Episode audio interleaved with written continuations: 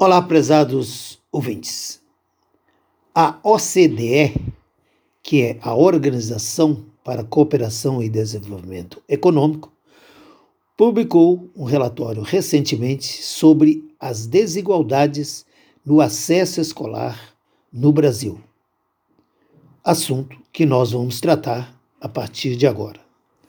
O relatório aponta avanços e necessidades de adaptação do sistema de ensino brasileiro, visando reduzir as desigualdades de acesso escolar em todos os níveis da educação.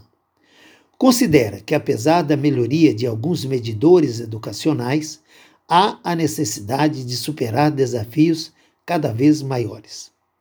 Patrícia Mota Guedes gerente de pesquisa e desenvolvimento do Itaú Social, acentua que as melhorias obtidas no ensino básico e de alguns medidores da educação acobertam as desigualdades cada vez mais crescentes, principalmente nesse momento de pandemia, onde essas desigualdades se apresentam como multidimensionais, ocorrendo por meio socioeconômico, por raça, gênero, localização geográfica, etc.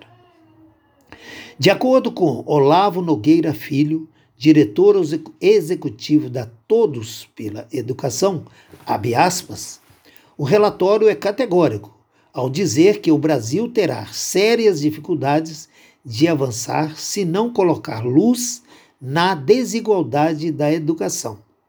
Com a pandemia, esse tema ganhou tração mas é importante que a OCDE diga que o Brasil encara o problema de frente e pensa em políticas para superá-lo, ou terá dificuldade em melhorar a qualidade da educação. A desigualdade é muito alta em comparação aos outros países, fecha aspas, afirmou Olavo, Nogueira Filho.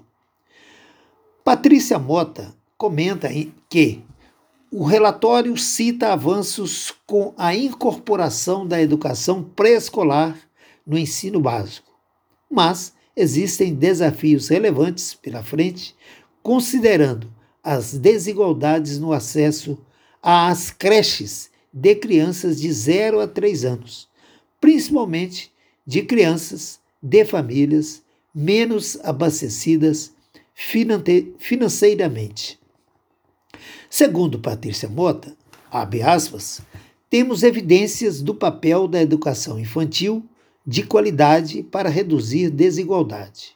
A criança já entra nos anos iniciais em desenvolvimento, não só para a alfabetização do mundo letrado, mas também a socialização e desenvolvimento de outras competências importantes. Isso ajuda a reduzir desigualdades de crianças com pais menos escolarizados. Fecha aspas, pontuou Patrícia Mota. Por hoje é só, meus amigos. Um abraço a todos, fiquem com Deus e até amanhã.